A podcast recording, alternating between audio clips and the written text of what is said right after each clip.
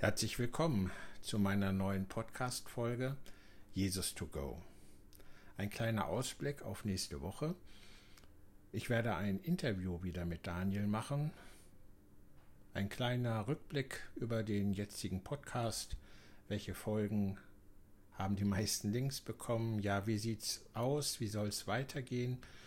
Ich glaube, das wird ein ganz spannendes Interview und ich lade dich dazu schon herzlich ein.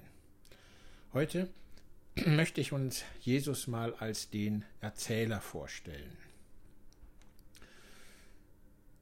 Kein anderer Lehrer vor ihm wie Jesus hat seine Lehre vor allen Dingen in Gleichnissen erzählt.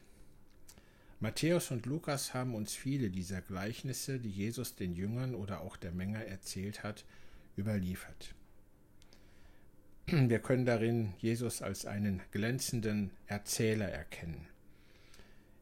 Er konnte offensichtlich so vom menschlichen Leben erzählen, dass er die Zuhörer in seinen Bann schlug. Die Gleichnisse zeigen Jesus zum einen als Mensch und zum anderen auch als Erzähler.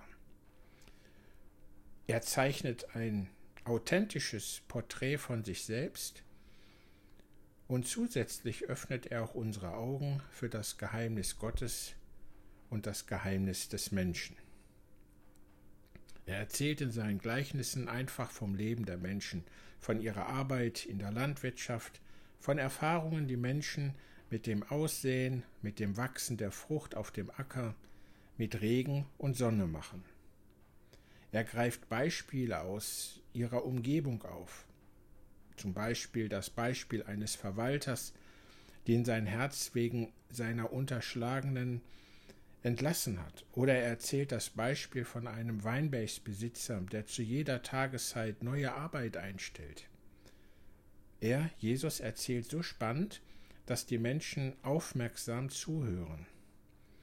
Ja, man kann sagen, er schlägt sie in seinen Bann. Sie stimmen ihm innerlich zu. Er bestätigt sie mit seinen Worten. Aber dann macht er auch etwas anderes. Und zwar sind die Schlussfolgerungen nicht immer unbedingt so, wie es die Menschen erwartet haben. Jesus öffnet auch die alltäglichen Erfahrungen für Gott. Er erzählt so vom Leben, dass den Menschen auf einmal das Geheimnis Gottes aufgeht. Er verzaubert seine Zuhörer mit seinen Gleichnissen. Er verwandelt ihre Stimmung in Zustimmung zu Gottes Handeln. Die Menschen fühlen, dass Jesus von ihnen und ihrem Leben spricht. Aber auf einmal öffnet er ihnen die Augen, dass sie tiefer sehen, dass sie Gott in ihrem Leben entdecken. Gott ist für Jesus nicht abstrakt. Er wird sichtbar und erfahrbar in seinen Erzählungen. Das ist die Kunst Jesu, dass er nicht ständig das Wort Gottes im Mund führt und alle möglichen Lehren über Gott verkündigt, er spricht vielmehr vom Menschen so, dass dem Zuhörer Gott aufgeht. Wenn Jesus erzählt, werden die Zuhörer, ja man kann sagen, neu geschaffen. Sie erfahren sich von Gottes Gnade verwandelt. Indem Jesus den Menschen Gleichnisse erzählt, geschieht die Erneuerung und Erlösung des Menschen aus todbringenden Lebensmustern. Wenn man die Evangelisten vergleicht, dann ist wohl der größte Erzähler Lukas, der Grieche. Er hat das Leben Jesu in einer Sprache geschildert, dass seine griechischen Lehrer sich dafür begeistern ließen. Und er hat auch die Gleichnisse Jesu so gestaltet, dass die Leser darin von der Erzählkunst Jesu berührt wurden. Es gibt sogenannte Sondergleichnisse, die kommen nur bei Lukas vor, aber er verwendet sie als Stilmittel des inneren Monologs. Der reiche Mann, der eine gute Ernte eingefahren hat, spricht zu sich selbst. Was soll ich tun? Ich weiß nicht, wo ich meine Ernte unterbringen soll. Schließlich sagte er, so will ich es machen. Ich werde meinen Scheunen abreißen und größere bauen. Dort werde ich mein ganzes Getreide und meine Vorräte unterbringen. Dann kann ich zu mir selbst sagen, nun hast du einen großen Vorrat, der für viele Jahre reicht. Ruh dich aus, iss und trink, freu dich, des Lebens.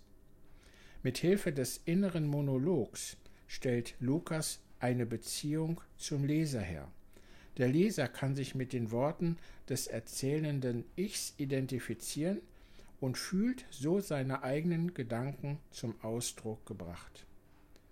Lukas glaubt, dass die Erzählkunst Jesu authentisch darzustellen ist. Offensichtlich hat Jesus die Kunst beherrscht, in seinen Erzählungen die Gedanken der Zuhörer zu erraten und sie so darzustellen, dass die Hörer spürten, der spricht von mir, der fasst in Worte, was ich denke, was ich mich auch noch nie zu sagen traute.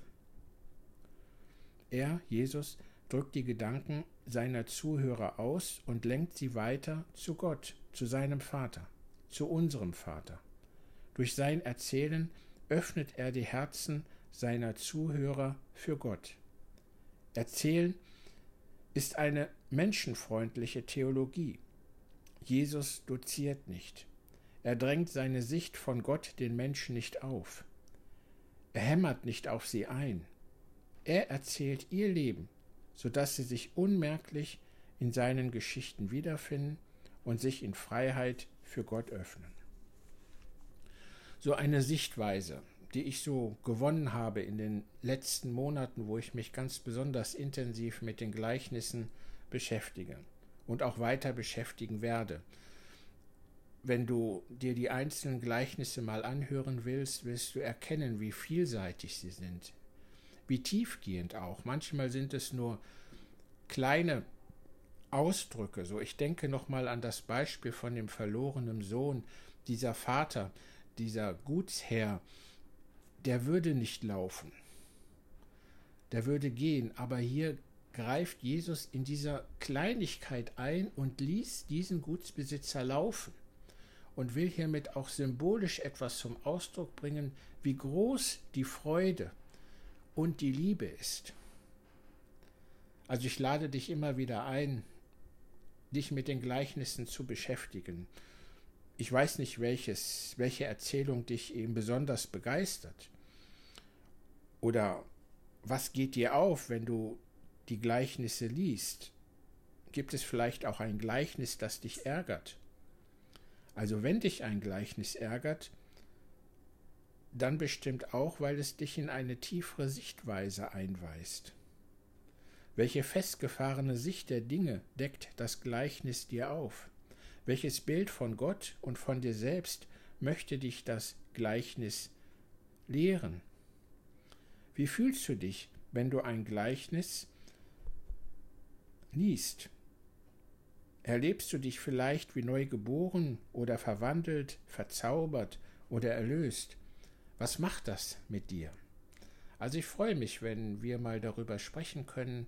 Du findest ja meine Kontaktdaten über Facebook, über Instagram. Du kannst mich anrufen, WhatsApp schreiben, wie immer du willst. Ich freue mich über einen regen Austausch mit dir. Jetzt bedanke ich mich fürs Zuhören und wie gesagt, nächste Woche Mittwoch wartet ein spannendes Interview auf dich. Vom Guten das Beste wünsche ich dir.